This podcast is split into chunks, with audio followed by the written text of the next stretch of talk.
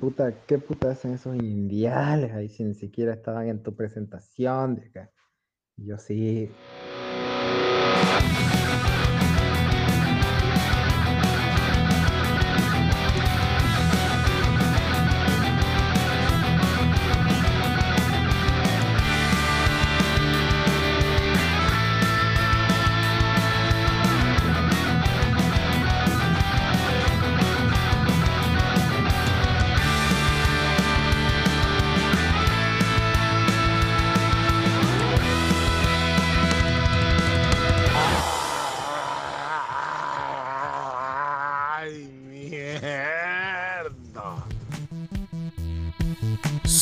Todos bienvenidos a su podcast cruceño hamburguesero favorito.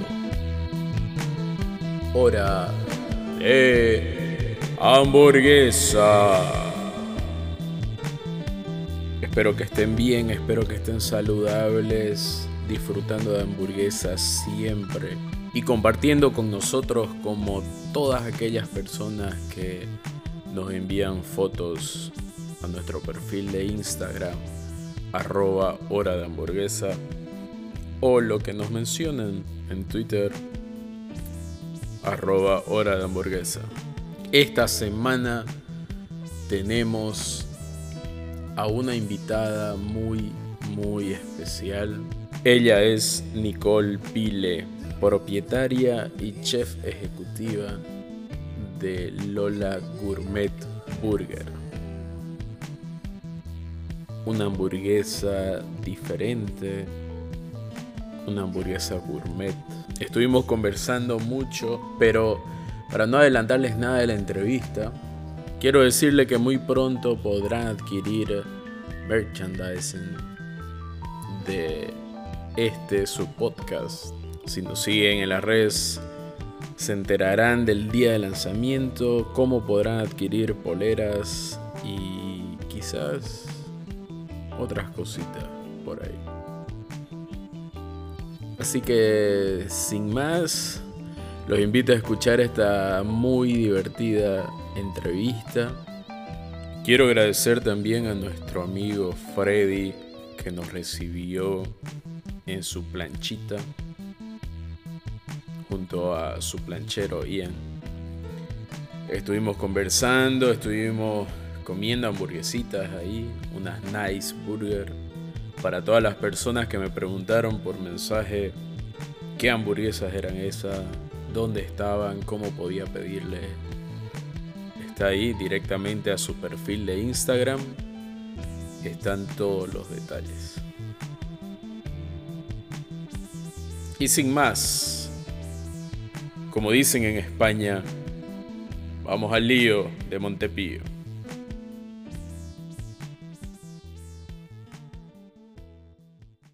Muy buenas a todos y quiero darle la muy, muy, muy cordial bienvenida a Nicole Ville. Ella es la propietaria y chef de Lola Gourmet Burger. Por favor, Este, resaltemos eso. Resaltemos eso. Nicole, quiero que ahora te vamos a presentar al mundo hamburguesero. De Este, una. Quiero que nos contes un poco de vos, quién sos, qué haces, qué has hecho de tu vida. Ya. A ver, soy Nicole Vile, soy chef hace creo que bastante tiempo ya. Yo comencé mi carrera el 2010, el 2007, ahí me estoy quitando años. el 2007 que me fui a, a estudiar a Alemania. Estuve tres años allá, saqué la carrera, me fui a Argentina un año este, ahí estuve haciendo algunas especialidades, me metí un poco al mundo de lo que es este, repostería. Eh, conseguí unas pasantías en España, o sea que me volví a ir otra vez a, al viejo mundo. Ajá. Ahí estuve con chefs bastante reconocidos, digamos, con estrellas Michelin. Y terminé de ahí, estuve como un año igual saltando de restaurante a restaurante eh, con diferentes chefs. Este, muy buena experiencia, la verdad que la comida igual española y lo que es la técnica culinaria en todo lo que es este, no sé, pues molecular y todo lo que está de moda, digamos, este, son expertos, ¿para qué? Bien vanguardista, ¿no? Bien vanguardista, tienen una imaginación, pero ¿sabes qué? Increíble, increíble. Y de ahí volví a Santa Cruz porque dije, bueno, tenemos que hacer algo interesante en Santa Cruz. Comencé con, con un tema de catering que estuvimos haciendo porque no tenía tampoco dónde hacer mis cosas. Comencé de mi casa. Claro. De ahí fuimos este, abriéndonos un poco de camino. La verdad que haciendo eventos ahora es mi fuerte, el tema de los eventos, este, ya sean bodas, matrimonios civiles, este, cumpleaños, empresariales, tenemos bastantes también. O sea, todo, la verdad que todo. Y me casé, me casé, estoy casada hace cuatro años ya. Tengo dos hijos, muy seguidos. y la verdad que, bueno, con mi esposo dijimos que teníamos que hacer algo de comida rápida, porque nos gustaba la comida rápida, este, nos hicimos socio de uno de sus mejores amigos de él, porque él le entiende mucho a, la movida igual de la comida, porque él estuvo manejando mucho eh, las comidas de los campamentos petroleros. Entonces, la verdad que muy buen equipo hemos hecho entre los tres. Y dijimos, ¿qué hacemos? Porque otro amigo de la Frater de, de Alcides es el que construyó el patio design. Entonces, ellos y la familia de ellos me conocieron a mí por las veces que yo entraba a Casa Cor, la exposición esta de arquitectura, que yo entraba con el restaurante gourmet, y ellos son enamorados, digamos, de, de mi comida, este, de lo que les puedo ofrecer, entonces estuvieron detrás del CIDE bastante tiempo para que podamos entrar con un restaurante ahí con ellos. Como tengo mis hijos chicos, yo les decía al CIDE, yo no quiero ahorita amarrarme al restaurante porque es bien pesado es, mira, de 24 horas, 23, digamos, si quiere verlo así, y con mis hijos chiquititos, no, pues este, quería dedicarles igual tiempo a ellos. Entonces, la otra opción que le dio este chico fue de que tengamos un pequeño puesto ahí en el, en el patio bistro, que es este, así como un patio de comida, pero gourmet. Entonces, yo quería entrar con, primero con pastas, y ya estaba otro restaurante. Siempre Nicole. Ajá. Mi, mi, fuerte, me encanta comer, me encanta desde colegio, desde colegio creo que haces pasta, bien. Ok. Sí, la verdad que sí. Así que ya no podíamos porque el tema también con este lugar es de que no hay competencia, o sea, no puedes tener lo mismo, digamos, en los, en los, en los diferentes puestos. Entonces ya había a ver, ya había pastas, ya había carne, ya había algo de mexicano, ya había algo de pescados y mariscos, había un lugar, había sushi. Y le digo al CIDE, ¿qué hacemos? Le dije, porque pastas y pizzas que tenía este, este restaurante no se podía hacer. Yo le estaba diciendo que podríamos hacer hamburguesas, que podríamos hacer algo de wrap, porque acá solamente igual es un lugar de, de wrap, digamos y podríamos hacerlo quizás, hacer competencia, le dije, hacer algo interesante. Ajá. ¿Y qué otra opción tenía? Ah, y una opción saludable, eso estaba. Así, hacer como un bar de ensalada, o sea, de, de todo lo que es este, para ensaladas y cosas así saludables. Ya. Yeah. Colinas, no estaba entusiasmada, la verdad, con, con muchas cosas. Y justo nos tocó viajar con Alcides a Estados Unidos porque se casaba uno de sus primos. Sí. Y le dije, pucha, estamos yendo al lugar de las comida rápida, veamos qué, qué se puede hacer, digamos, ¿no? Que nos podría gustar, qué cosas, digamos. Bueno, Vamos fuimos a comida rápida, llegué bola, llegué bola, de vuelta bola.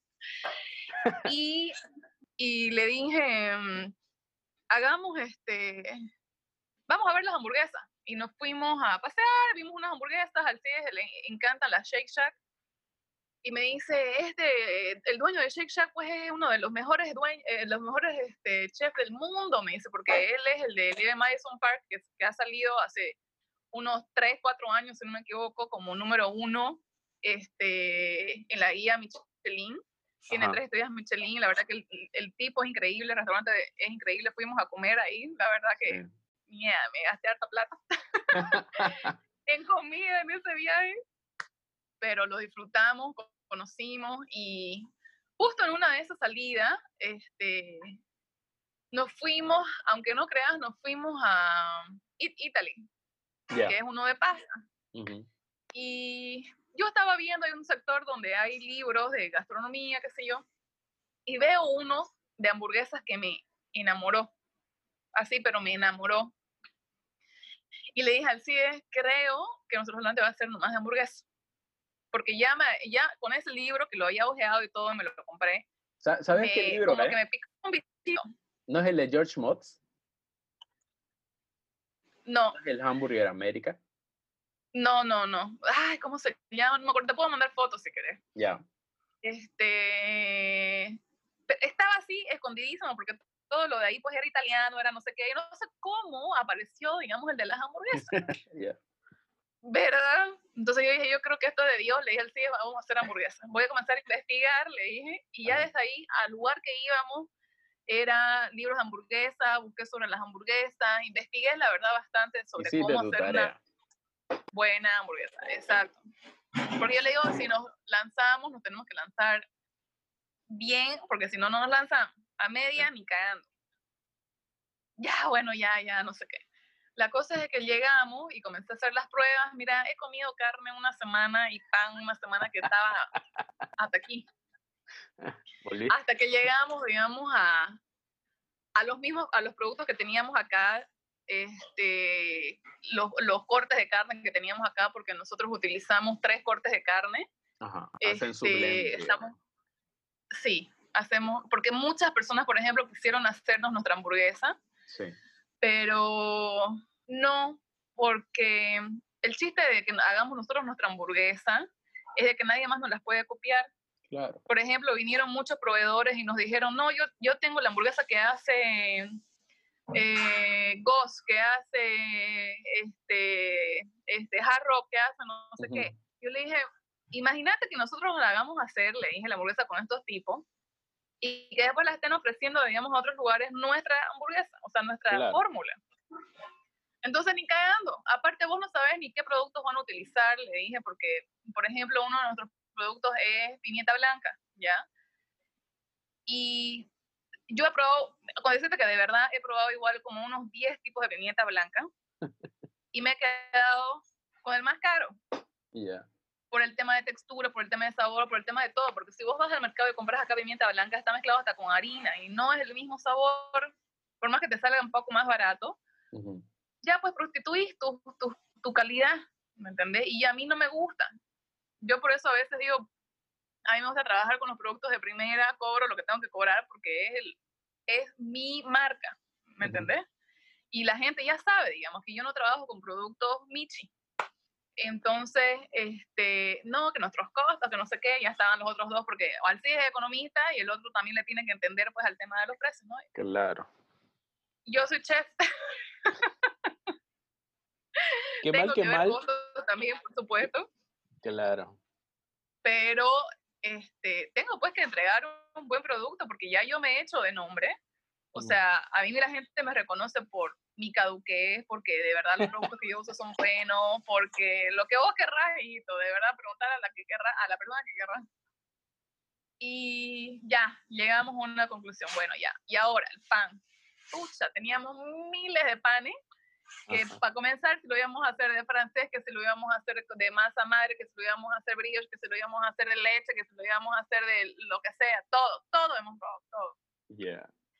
Y este, hicimos, estábamos entre un brioche, mezcla con leche, o sea, con pan de leche, y este, el pan de papa. Al final me terminé enamorando del pan de papa porque es húmedo, es un poco más aireoso y no es tan pesado. Y aún así te mantiene, digamos, tu hamburguesa. Es consistente, sí. Ajá. Yo traté, digamos, de que sea un poco más equilibrado, porque, por ejemplo, pan de brioche con grasa, más eh, otra carne con grasa, más tu salsa con grasa y todo con grasa, te puede llegar a veces hasta caer pesado y, y, y, o empalagoso. Entonces, tenés que tener igual equilibrio, digamos, en esas cosas. Ya, bueno, llegamos a la conclusión de que el pan de papa, ya, pan de papa. Este, nos los hace la boulangerie porque ya aquí no nos da, digamos, para poder este, hacerlo. Entonces ellos con receta este, hacen, hacen, la verdad que, que un pan espectacular. De ahí dijimos, ya, ¿qué sabores? A ver, ¿qué sabores? Tiene que haber una clásica. Pero no vamos a hacer las típicas que hay pues acá, le dije, porque para eso no abrimos, igual yo estaba ya renegando. Ya, pues entonces, ¿qué? Ya, mira, les propuse como unos 20 sabores interesantes. Que dijimos, ya, vamos a coger 5 o 6 y las otras las vamos a dejar para rotarlas o tenerlas como hamburguesas del mes. ¿Ya? Ya, perfecto. Entonces, hicimos degustación con la familia, con los amigos, qué sé yo, y quedaron como votaciones estas las que nosotros tenemos ahorita en CAR. Sí. Que eh, son seis, hay cinco de, de res y una de cerdo. Entonces ya, ¿cómo la vamos a lanzar? ¿Qué nombre va a ser? Este, ¿Cuál va a ser nuestra dinámica, digamos, con el nombre de las hamburguesas? ¿Cuál va a ser el estilo? Y Alcides estaba empeñado que quería los nombres de las prostitutas más famosas del mundo. Ya miércolinas, ya comenzamos a buscar, pero no había muchas, por lo menos que nos conozcamos, digamos. Hasta que al final el CIES dijo, el restaurante se va a llamar Lola, Lola porque nosotros teníamos una perra, una Bull Terrier que se llamaba Lola, que tuvimos que darle en adopción porque tenía un problema gastrointestinal y ya con el bebé en la casa, más sus diarreas y las gateadas de mi hijo, Mira, hasta ahorita lloramos, veíamos por la pobre perra, fuimos a verla hace una semana, si no me equivoco, el anterior sábado. Y lloraba el CIDE y la perra lloraba y todos lloraban. Y mira, grave. Entonces, en honor a ella fue el nombre del restaurante. Ahora, el tema de las hamburguesas pucha, no conseguíamos, digamos, nombre. Entonces al final dijimos, ya, a ver, esta, por ejemplo, ¿qué estilacho lo ve? Uno decía, por ejemplo, a esta la veo más francesa, a esta la veo más italiana, a esta la veo más esta, americana, así. Ya, entonces consigamos nombres americanos, digamos, este, no sé, que este, le vayan a la hamburguesa, los más famosos, digamos, lo más típico. Este, italianos también, franceses también, así. Entonces salieron tres opciones y de esas tres opciones igual sacamos, digamos, el que más nos gustaba. De ahí Alcides quería tener este, una de cerdo. Le dije, bueno, hagamos de cerdo, pero con pan negro. Le dije, el pan negro es buenísimo. Este, es algo diferente que puedes aportar igual ahorita. Y aparte era como una... Eh, yo cuando hice mi primer casa, casacor hace unos cinco años, este, saqué el sándwich de afrochola, que era pan de tinta de calamar, que lo hacíamos nosotros, eh, con mayonesa de cilantro, cebolla caramelizada y cerdo desmechado. Entonces Alcides quería que eso lo tengamos. Y dije, pero es que no puedo hacerte eso porque después para mis eventos va a ser complicado y diferente, digamos. O sea, no podemos mezclar las dos cosas. Porque yo, en teoría, lo que te estoy haciendo a vos es un menú, este, es, una, es una carta, es, es otra cosa de lo que yo hago. Ya, bueno, entonces, ¿qué hacemos? Ya. Entonces hicimos hamburguesa de cerdo. Eh, hicimos con el pan negro, pero la hicimos, por ejemplo, con más tipo alemana. Lo hicimos con cebolla caramelizada y con una salsa de mostaza. Ya. Y quedó fascinadísimo, digamos así. Entonces ya. Y así la verdad que nació y bueno, este, fuimos a alquilar el local ahí en el patio, no, nos compramos todas las cosas y arrancamos. Así más o menos comenzó Lola. ¿Vos, vos, vos te acordás este, porque quiero, quiero poner en pausa todavía lo de Lola, ¿ya? Este, vos te acordás, hablando, hablando, no, hablando de, de vos, digamos, ¿te acordás cuál fue tu hamburguesa, tu primera hamburguesa? La primera hamburguesa que comiste. O que te acordé, es una memorable así, pero así de cuando era chiquitinga. Ay, cuando era chiquitinga. ¿Ves? Este, un, un amigo de mi padre hizo una a la parrilla, creo que era con con queso suizo, Ajá. Queso suizo y, y, y, y cebolla, creo. Mira, no sé qué tenía, no sé qué le hizo, creo que le puso amor, mira, no sé, pero estaba deli. ¿Y La cuántos verdad, años, te- cuántos años tendrías vos más o menos? Unos nueve, nueve, diez años tenía, por ahí. Miércoles. Por Y de ahí, y de ahí, y de ahí después, en tu adolescencia, cuando ya salías, digamos, ¿vos te acordás de alguna hamburguesita especial así que, que no sé, cuando salía? Eh, más bien, creo que de, de McDonald's podría rescatarse. ¿Sabes cuál me gusta de McDonald's? La de pescado. Ya. Así bien sencillona, bien, no sé, la de pescado me gusta. Y la típica cheeseburger, digamos. Pero una que me guste, que me guste, este, había un, como un lugarcito chiquitito donde yo vivía en Alemania. Había, me acuerdo, eran tres restaurantes, uno chino, uno era de hamburguesas y un ajá, así. Y, y él vendía unas, unas cosas interesantes, riquísimas, la verdad, de las hamburguesas. Como te digo, no era muy fan, ahora sí me he vuelto un poco más fan, digamos, ¿no? Claro. porque ya las he conocido, las he investigado, las he estudiado y la verdad que ya cuando vos comenzás a conocer algo, así como las mismas relaciones, digamos, que vos comenzás, conoces a la persona y te vas o enamorando o te vas desilusionando, ya. Qué buena comparación. Ok. Entonces sí, así que ahorita no, no, o sea, ahorita no, no podría decirte que a ver una que me haya mucho llamado la atención porque no les he tomado mucha atención antes, ahora sí, ahora sí ya le veo el detalle, ahora ya, ya es otra cosa. ¿Qué crees, qué He crees, comido varias acá igual en, en Santa Cruz que, que están buenas.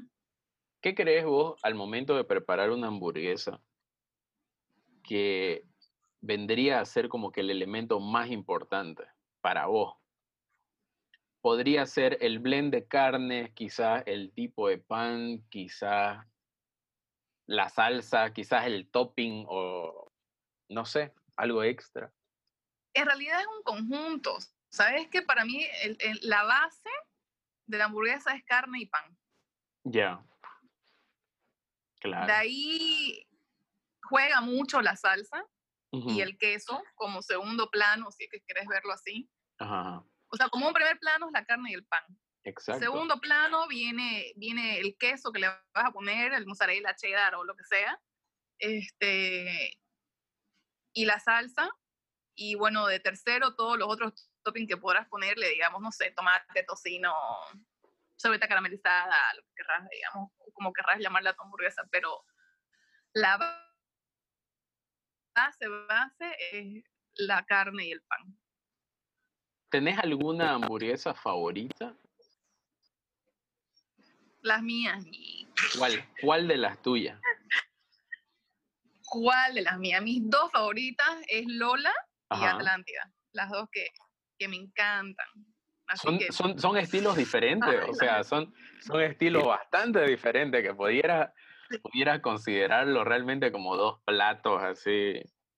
totalmente diferentes. Es que, ¿sabes qué yo digo, por ejemplo, con el tema de nuestras hamburguesas? Es depende del humor que vos tengas del día. Porque tenés para todos los humores.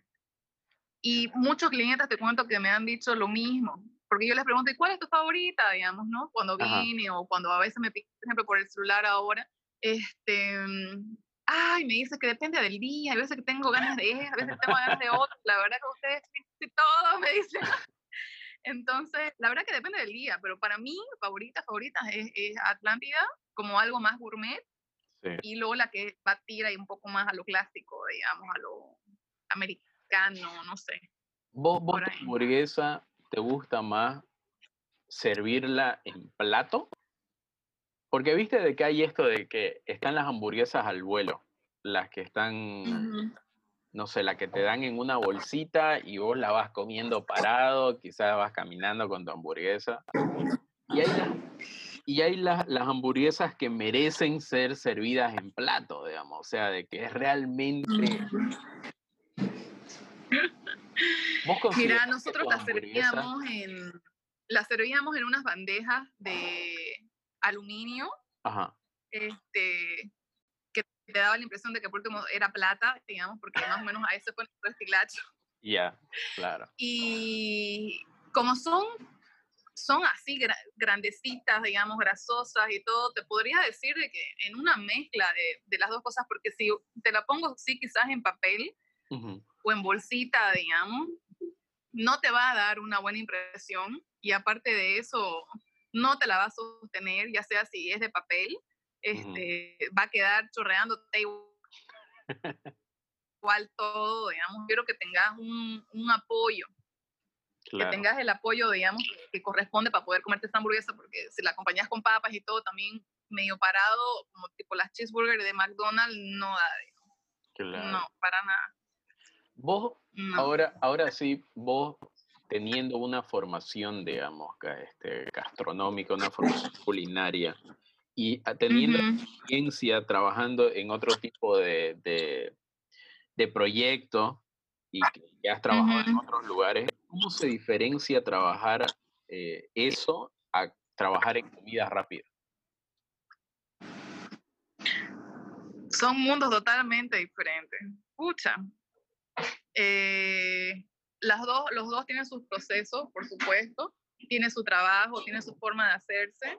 El tema, digamos, de, del mundo gastronómico más vanguardista, si es que querés verlo, tiene mucho más detalle, hay mucho más trabajo y hay mucho más personas igual haciéndolo porque una cosa te puede llevar hasta un día hacerla, digamos, a vos solo. Y dependiendo, digamos, hasta de los mismos platos que vos este, vendás y todo, eh, es diferente.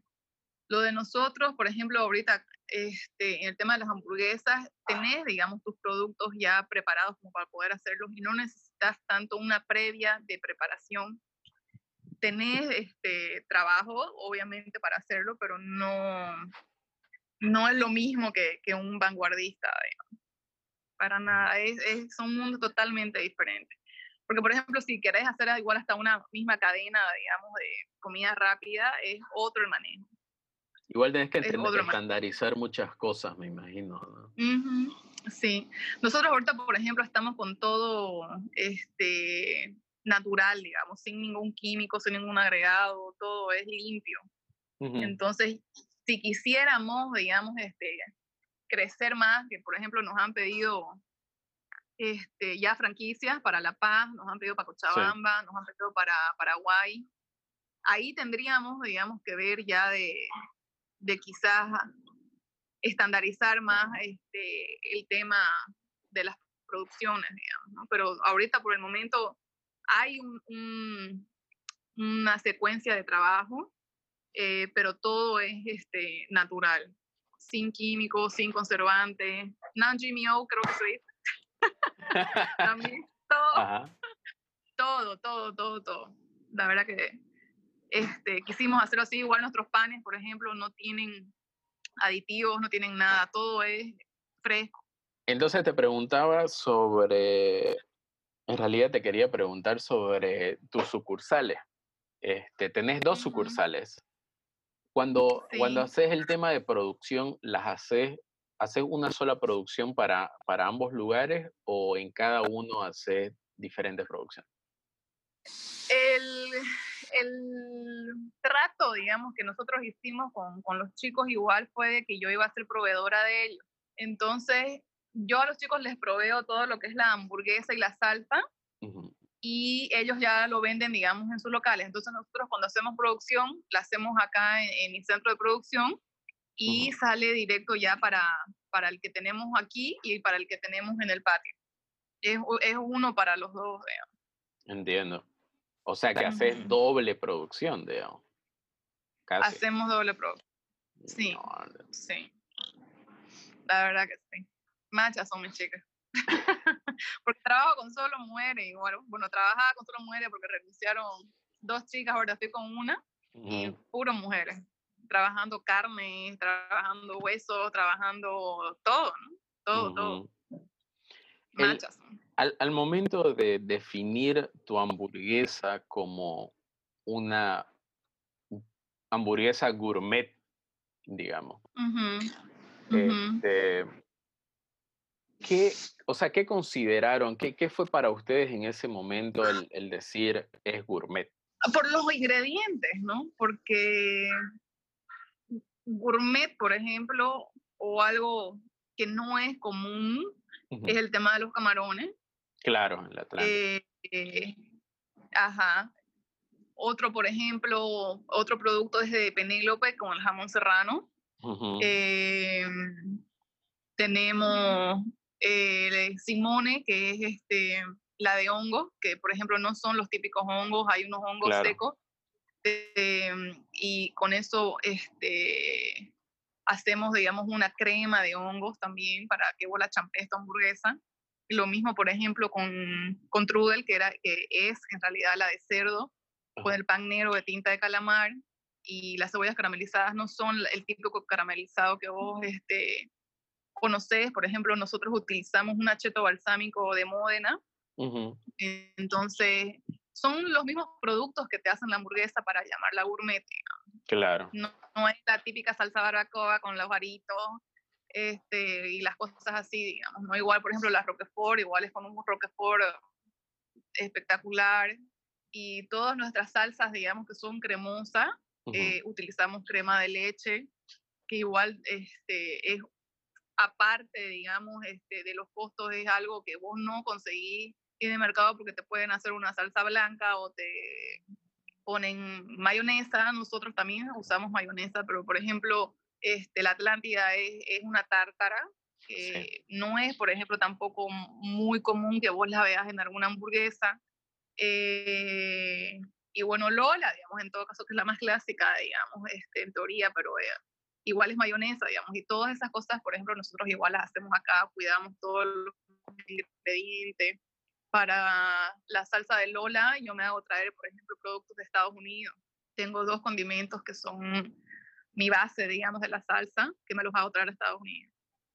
Por eso es de que vendemos calidad también, ¿no? O sea, el producto, aparte, digamos, de, de que vos lo veas como una comida rápida de hamburguesa, eh, tiene sus productos importantes que te hacen salir un poco de lo que te ofrece el mismo mercado, digamos, porque como te digo, a la misma carne, nosotros el tema de la grasa manejamos un, entre 10 y 15% de grasa, pero es una grasa especial que me rajo mis manos y mis chicas se rajan las manos cada vez que, que trabajamos con esa grasa.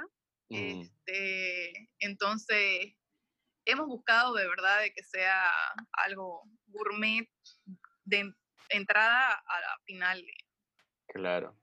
Lo interesante también es de que, o sea, de base está que la hamburguesa este, es una comida, digamos, que se presta para que vos agarres y le metas ingredientes y la hagas especial, digamos, ¿no? Eh, es como que, no sé, o sea, tiene, tiene esa capacidad también la hamburguesa de, de, aceptar y de agarrarte cualquier, eh, cualquier tipo de, inclusive metodología, porque, porque la, tu hamburguesa es a la plancha. Es a la plancha, sí, es a la plancha. Entonces tienen así como que una plancha gigante y ahí van colocando, van colocando eh, las patis, digamos, las carnes. Este, ¿cómo, hacen? ¿Ustedes tienen un, un, gran stock de su blend y de ahí sacan o ya las tienen separadas y formadas? Eh, ya están hechas. O sea, y yo como, como productora, digamos, y proveedora de, de, este insumo, digamos, de carne, ya, ya tienen la forma, están con el gramaje, digamos, que, que corresponde. Entonces ya ellos directamente, digamos, este, del refrigerador es a la plancha. Está con separadores, entonces este, de ahí directo va, va a la plancha a cocinarse. Ya ellos saben, por ejemplo, cuánto tiempo es de un lado, cuánto tiempo es del otro, que no se tiene que estar dando vuelta mucho, muchas veces, digamos, porque ahí comprometes, digamos, la estructura de la carne, comprometes igual em, que no te salga seca, este, el tema, digamos, de que se salga mucho quizás el, el, porcentaje, digamos, de agua y de grasa que le estás dando, digamos, a la hamburguesa. este, todas esas cosas, digamos, en realidad son solamente dos movimientos uno en el que lo pones, le das la vuelta que ese ya vendría a ser tu movimiento 1, digamos, y, y, y, lo que vos lo, lo sacás, digamos, que es tu movimiento 2, directo a la, a la hamburguesa, o sea, al pan de la hamburguesa. Claro. Al pan también, por ejemplo, le damos el tostado, entonces, este... Cuando me, me decías eh, sobre que, por ejemplo, que fueron a Shake Shack, que, que, que es una emblemática hamburguesa, pero del lado este de Estados Unidos, digamos, ¿no? Supuestamente es, es, como que en Estados Unidos tenés en la versión, va, en el lado este tenés Shake Shack y en el lado oeste tenés In and Out, que, que son Sí. como que dos hamburguesas bien representativas de Estados Unidos. De cada, sí. Y yo, y yo eh, estaba viendo que justamente el chef, este, el dueño de Shake Shack, eh, no es de Nueva York, no es del East Coast, pero es más de, bueno, él, él nació y creció en lo que llaman el, el cinturón hamburguesero de Estados Unidos, ¿no? En un pueblito. Y e- él es, este, eh, se inspira mucho en las hamburguesas, las smash, las que son aplastadas, ¿no? En las que agarras la espátula y las aplastas hasta, hasta dejarla delgadita, digamos. Y Y, de- no son tan delgaditas, digamos, de. Exacto. Y entonces, cuando, cuando empezó, cuando ahora en realidad Shake Shack, lo que tienen es como que un aplastador con tope, con unos canales, cosa de que no quedan, no quedan delgaditas, sino que tienen un, un volumen estándar, digamos, ¿no? Sí. ujú. Pero ellos empiezan con la carne eh, hecha una pelota. claro. Al momento de colocarla, la aplastan. digamos. En el caso de Lola, ustedes tienen ya la hamburguesa armada. O sea, ya la carne. en con realidad forma. es el mismo proceso, digamos, que vos decís, solamente que nosotros no lo hacemos en caliente, lo hacemos en frío. Ya, Porque tenemos la pelota, eh, aplastamos, digamos, con el cierto diámetro, se le da, digamos, el cierto grosor, pero en frío, no, no en la plancha. ujú, Es, es en frío, digamos, es, es una preparación y un aplastado en frío. Claro. Lo que hace, lo que hacen en Shake Shack es directo en la plancha, que es el aplastado en caliente. ujú. obvio. Ujú. Ujú. Este, ahora, yéndonos más para el lado del mercado hamburguesero aquí en Santa Cruz, ¿cuál crees que es tu principal competencia ahorita como una hamburguesa gourmet? Ay, como gourmet. Eh, mm, o sea, no las he probado. He visto, digamos, mucha publicidad y todo, pero no te podría decir ni hablar, digamos, de las hamburgueserías estas ni de sus, ni sus productos porque no las he probado. Ya, Eh, mm, podría ser en temas gourmet, podría ser este, quizás la cabrera, podría ser quizás Bríos también, que ha Ujú. sacado, digamos, ahora su línea hamburguesera. Sí, eso eso Este, ajá, que no las he probado, la verdad, ¿no? No, no sé, no podría hablar, digamos, para ellos, lo Pero, único que pero, por sé es... ejemplo, la, la ventaja que vos tenés en este caso es que, digamos, la Cabrera no es una empresa que se dedica a hamburguesas, digamos, ¿no? En realidad es como que Claro, ni la cabrera ni bríos, Ni digamos, ¿no? bríos, Porque son churrasqueras, digamos. Ellos tienen cortes de carne que van directo a la parrilla y de ahí este, comes, digamos, tu churrasco. O sea, me imagino que por este tema, digamos, de la cuarentena o qué sé yo, han hecho, digamos, su hamburguesa porque, claro, pues necesitan facturar, ¿no? Oye, he visto inclusive hasta que, que restaurantes de sushi y de comida japonesa se han dedicado a hacer hamburguesas en esta época de cuarentena. Eso me llamó muchísimo la atención y dije, ¿qué onda el mundo? sí. Es que yo creo que cuando uno ve, digamos, de que a otra persona con su emprendimiento de tal cosa, digamos, le va bien, quiere hacer lo mismo, digamos, para que le vaya bien. Esa es la idiosincrasia del boliviano, creo yo. De Siempre he verdad, eso. Es como que, ah, puta, le está yendo bien, haré lo mismo. digamos. voy a hacer lo mismo, obvio, o sea, no, no hay un poquito de creatividad, digamos, en las cosas, ¿no? Entonces, y yo, yo la verdad que reniego mucho porque en realidad y no es por hacérmela muy, muy, digamos, pero nosotros hemos comenzado con algo y una apuesta diferente a lo que son las hamburguesas. Nosotros comenzamos con diferentes sabores y con diferentes cosas, digamos, para ponerle en una hamburguesa. Y a partir de eso se hizo lo mismo. ¿Me entendés? Porque antes eran las típicas, digamos, con la barbacoa, con la cebolla, que, que, las cosas, digamos. Entonces nosotros apostamos por algo diferente y abrimos, digamos, quizás un mundo de, de ideas, digamos, para, para este pueblo. Y muchas personas ya quisieron, digamos, quizás hacer lo mismo, y no necesariamente quizás con los mismos sabores de nosotros, que ya hay, por cierto, y, y me da mucha rabia de que la gente no sea creativa. Oye, pero, pero... después me pongo a pensar y digo, bueno, las cosas buenas se copian, digo, entonces estoy haciendo algo bueno, la gente me quiere copiar, mierda, estoy hablando. Oye, ¿sabes que lo mismo hablábamos con Pablo Dorado de, de la oveja negra? Que, que fue, le pregunté, oye, ¿qué tal la experiencia de trabajar en la Burger Week? ¿No? Porque y, vi eso y él me dijo, mira, yo me pasé semanas eh, trabajando, tratando de innovar, de hacer una hamburguesa así espectacular y, que sea diferente a las que yo vendo. Y de repente, en unas ediciones futuras, o sea, que pasaron después de esa Burger Week, veía hamburgueserías que vendían mi misma hamburguesa, decía.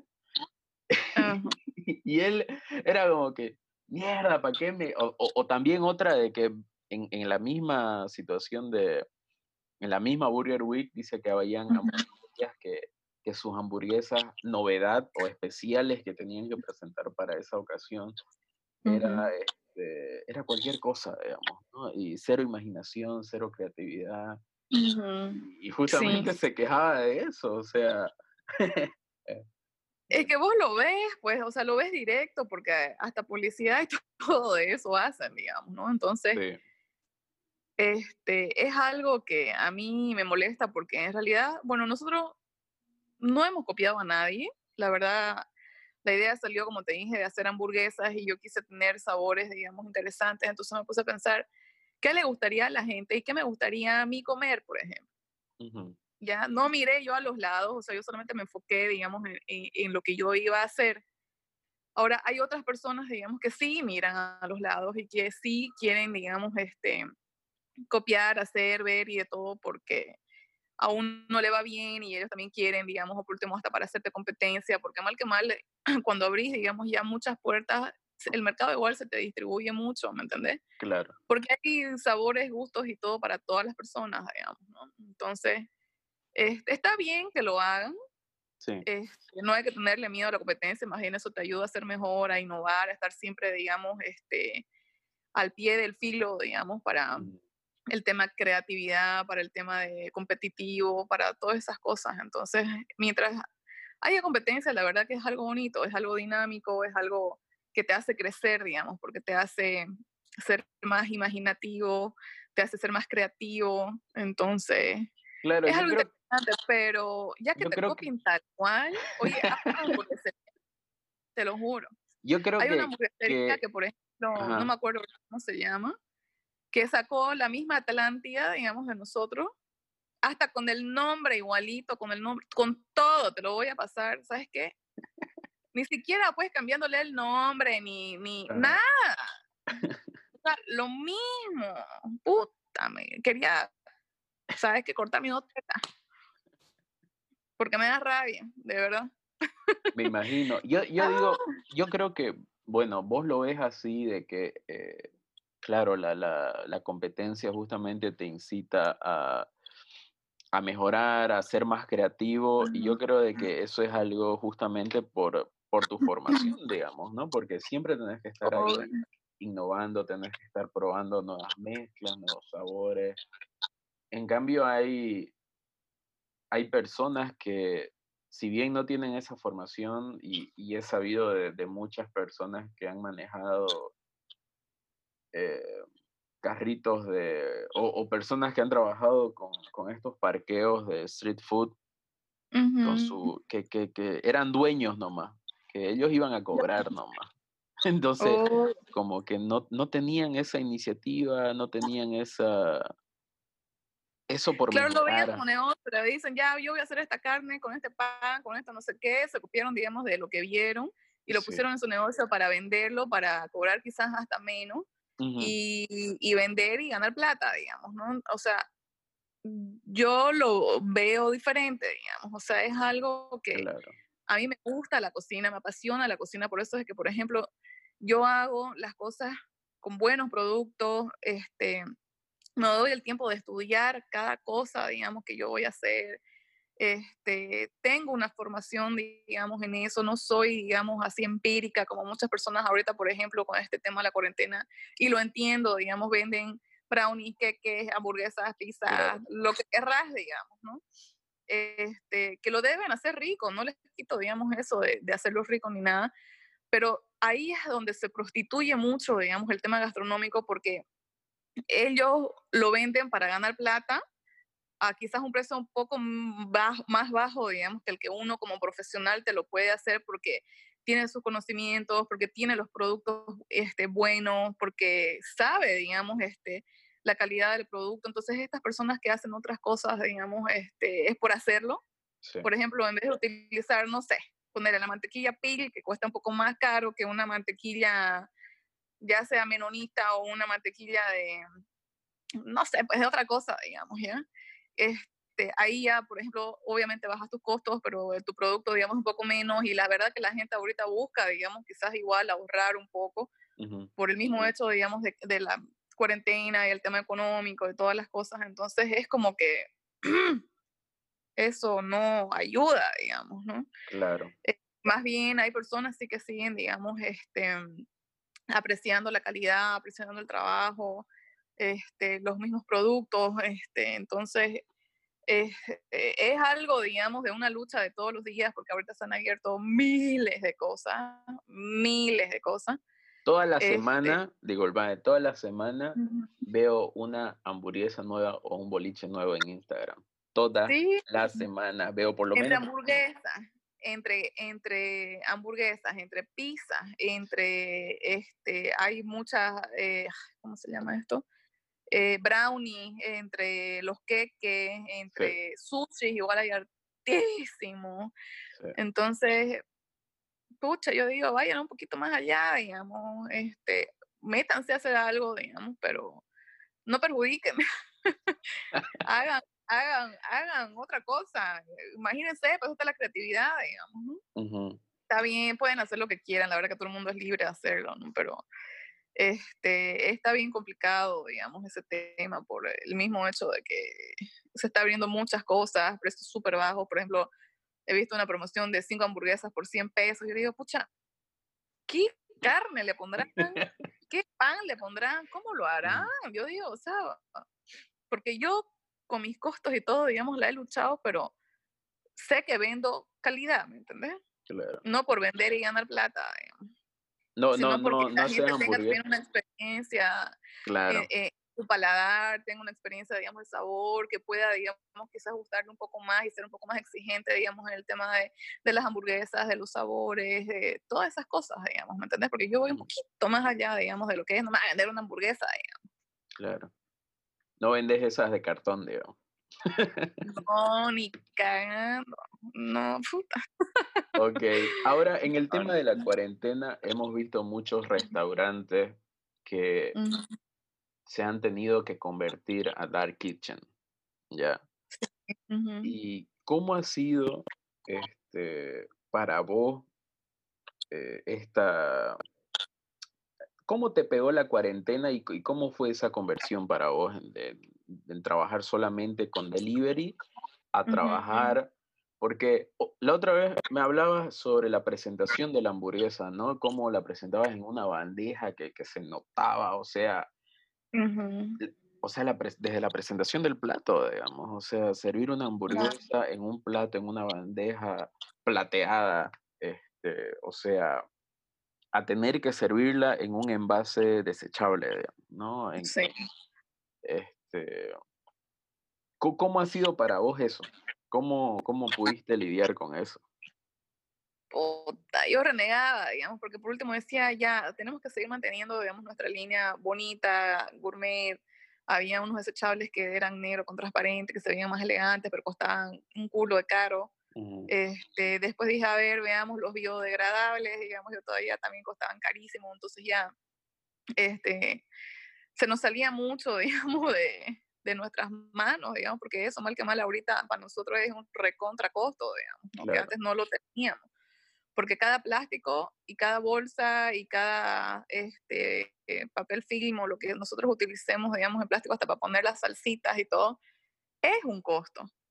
Claro. Es un costo que antes no lo teníamos. O sea, lo teníamos para las personas que también tenían delivery, pero teníamos muchas personas que iban al lugar, digamos, y, y comían directo, digamos, de nuestras bandejas, con nuestro papel y esas cosas. Nada, tuvimos que hacerlo. Eh, conseguimos algo medio intermedio eh, de esas cosas, digamos, que no se ven mal, están bonitas. Em, pero es pues un costo aparte, digamos, ¿no? El tema del dark kitchen más bien es algo que creo que está ayudando a muchas empresas, es, va a ser una tendencia, yo creo que se va a quedar porque uno no sabe la verdad que, qué va a pasar, digamos, con este tema de, del virus, hasta que no haya una vacuna o algo, digamos, va a haber un distanciamiento social, la gente va a estar un poco reacia a salir a sentarse igual al restaurante, por más de que haya un distanciamiento. Em, el, el, Dark Kitchen, la verdad que es algo interesante. Este, ahí abaratas, por ejemplo, si tienes restaurante, abaratas mucho los costos de personal, porque tendrías que tener meseros, tendrías, eh, o sea, el tema luz, el tema, todo, ¿no? Todo. O sea, te abarata, la verdad que, que muchas cosas pero es algo diferente también, ¿no? Claro, claro. Tienes que ver en otras cosas, por ejemplo, los embalajes, las cosas, todo. O sea, tiene sus cosas interesantes como tiene también cosas que no, digamos, porque mal que mal, ya esto de tener eh, alguna relación, digamos, igual con las personas, no, vamos a hablar de temas ermitaños, no sé. Ay, no sé. decime a mí que vivo con una perrita y una gatita. Claro, ¿viste? Oye, y, Así que...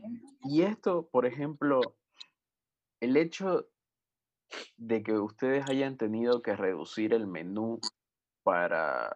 Porque cuando uno entra a una aplicación de delivery no lo ve su menú completo. No están todas sus hamburguesas, solo están algunas, ¿no? Este, ¿Eso ha sido como que causa efecto de esta transición o es que hay otros medios por los cuales yo puedo pedir eh, todas sus hamburguesas. En realidad nosotros ahorita no estamos con todas las hamburguesas por un tema de falta de insumo. Porque no hay, digamos, este, muchas cosas. Por ejemplo, Simona tuvimos que sacarla porque los hongos secos no hay. Yo tenía, digamos, un poco de producción, pero no alcanza como para que lo tengamos, digamos, siempre. Entonces dijimos que la tengamos todavía en stand-by. Lo mismo con con trudel, que trudel este, es la de cerdo con la cebollita caramelizada y todo. Por ejemplo, nuestra cebollita caramelizada que iba con el acheto que te conté, el acheto, por ejemplo, no lo conseguimos. He conseguido unas cuantas botellitas, pero al triple del precio. sí, oye. Entonces ahí también se te hace más caro tu producto, digamos. Entonces hemos quedado, digamos, ahí un poquito, digamos, en stand-by las que hemos podido sacar han sido las que tenemos este, completas. Estuvimos a punto de sacar Penélope porque no lo conseguíamos el jamón serrano. Eh, vimos otros proveedores, pero no me gustaban los jamones. Entonces le dije que ni cagando, aparte que no me gustaban, eran mucho más caros. Mm. Así que este, yo tenía un stock de lo que yo hacía eventos, que lo tenía, y bueno, los chicos también tuvieron un poco de stock, entonces con eso hemos podido sacar hasta que hablamos con el dueño y todo y eh, nos pudo conseguir un poquito más y así de a poquito nos ha ido boteando, digamos, el tema del, jamón serrano. Entonces pudimos dejarla, digamos, la hamburguesa para que siga.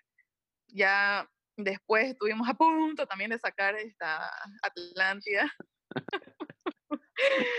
porque nuestro proveedor de los camarones, por ejemplo, igual este, no le estaban llegando los, los productos este, de camarones ni nada.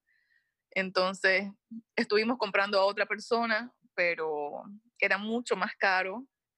Entonces, hasta que volvió otra vez otro, otro lote, digamos, camarones que ya no los compramos esa vez todos, entonces tuvimos en stock. tuvimos en stock. O sea, sí, la verdad que ha sido, digamos, por un tema de, de falta de insumo. Claro. Porque ahorita no se produce todo con normalidad por el mismo hecho de que hay personas que están hasta enfermas, que no pueden ir a trabajar, no pueden ir a producir.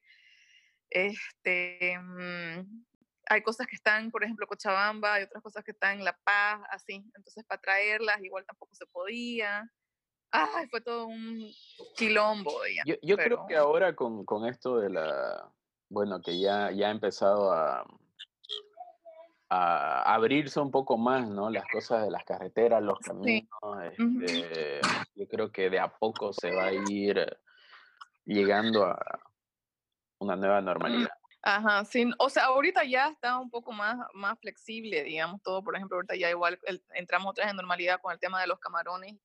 ¿Tenés alguna anécdota de, de, de que, que, que, te acordes ahorita que hayas dicho, mierda, con esta, con, quizás atendiendo, quizás produciendo, quizás alguna anécdota con tu hamburguesa. Así chistosa o preocupación. Cualquiera, ¿verdad? Bueno, a nosotros nos pasó de que estábamos en el patio, pero así era, no sé si era sábado en la noche o domingo a medio, sábado en la noche, sábado en la noche. Llenísimo lugar, nosotros con pedidos hasta el coto y se nos apaga la luz a todo. Ahí el patio se apagó a todo la luz. Ya. ¡Ay! ¿Qué hacemos? Miércoles, con sus celulares, los chicos, digamos, ahí medio pusieron, digamos, este, un poco de luz, pero pucha, la hamburguesa, ay, no sabíamos cómo armarla.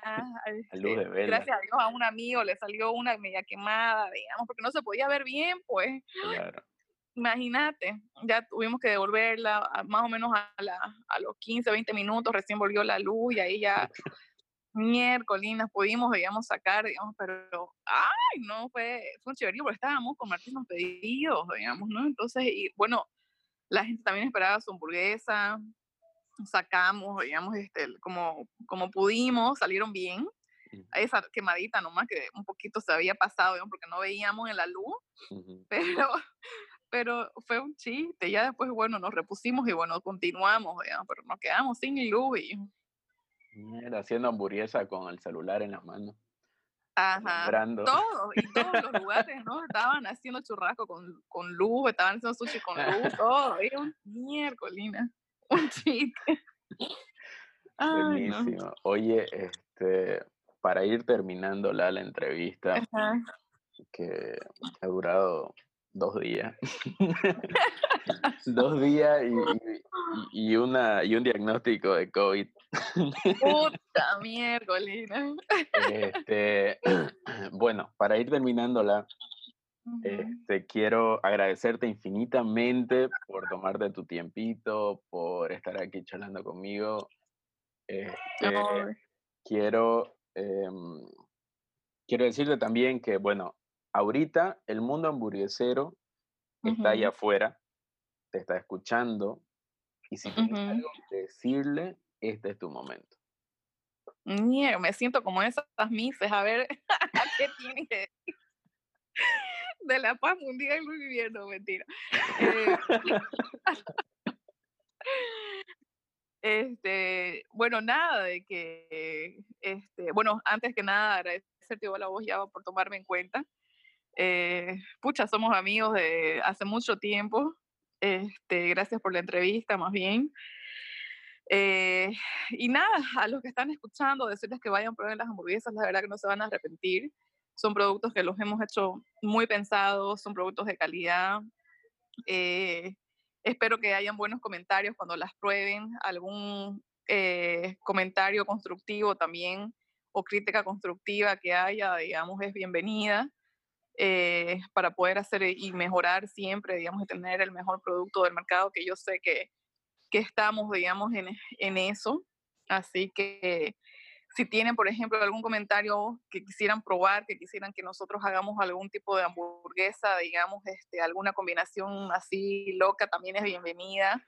Este, porque nosotros, nosotros escuchamos, escuchamos mucho a la gente, por ejemplo, qué, les quisiera, qué quisieran comer, cómo quisieran que haya, si quisieran, por ejemplo, que haya pan francés, que si haya este pan de papa o pan brioche, pan no sé qué, por ejemplo, nosotros ahorita este, te lo doy como primicia, ahí, este, vamos a, a tener eh, la opción de que vos tengas igual un pan francés de masa madre, que puedas escoger, digamos, tu pan, ya sea ese o sea el de papa, por ejemplo, este, para que tengas, digamos, una experiencia diferente. Lo hemos probado y la verdad que queda muy bien. Hay muchas personas, por ejemplo, de que este, han comentado de que les gusta mucho esta hamburguesa brasilera, que no me acuerdo cómo se llama, eh, Madero, Madero. Y Madero, por ejemplo, es con pan francés. Entonces dijimos, probemos, hagamos nuestras pruebas. Nosotros lo hemos hecho con un pan este, de masa madre que está buenísimo. Es crocante por afuera, tiene sus aureolas, digamos, por adentro la, la miga. Entonces ayuda mucho, digamos, a que también agarre los sabores y las salsas de las hamburguesas. Así que, chicos, anímense a probar las hamburguesas están buenísimas y, y apostemos por las cosas buenas, apostemos por los insumos buenos, por nuestros insumos, porque nosotros utilizamos mucho nuestros insumos bolivianos. Bueno, lo único serían los camarones, digamos, pero de ahí estamos, digamos, desarrollando igual una hamburguesa boliviana. Entonces, esto también va a ir como hamburguesa del mes. Estamos pensando que quizás sea para agosto por el mes de, de Bolivia. Entonces, si tiene algún comentario o algo, yo soy encantadísima de, escuchar este, opiniones. Genial, una hamburguesa boliviana con chive y locoto.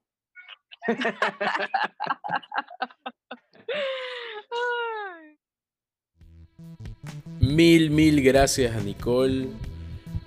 Nicole, una excelente persona y excelente chef. Los invito a que prueben sus hamburguesas.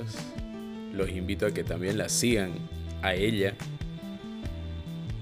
Y al perfil de Lola Gourmet Burgers. Invitarlos nuevamente a que nos sigan en nuestras redes sociales. Que compartan con nosotros todas las hamburguesas que se comen. Todas las hamburguesas que arman. Todas las hamburguesas que colocan a la plancha, a la parrilla así estén en el bosque, así estén en el monte, así estén acampando, así estén, así la pidan por delivery. Les recuerdo también que muy pronto tendrán la oportunidad de no solo llevarnos en su celular, en sus oídos, en su estómago, sino también de llevarnos en su pecho. Muy pronto estaremos dando los detalles, cómo, dónde, cuánto, a cómo y por qué tan caro las boleras y otros merchandising de hora de hamburguesa. Así que sin otro particular, me despido deseándoles muy buena hamburguesa. Nos vemos. Chao.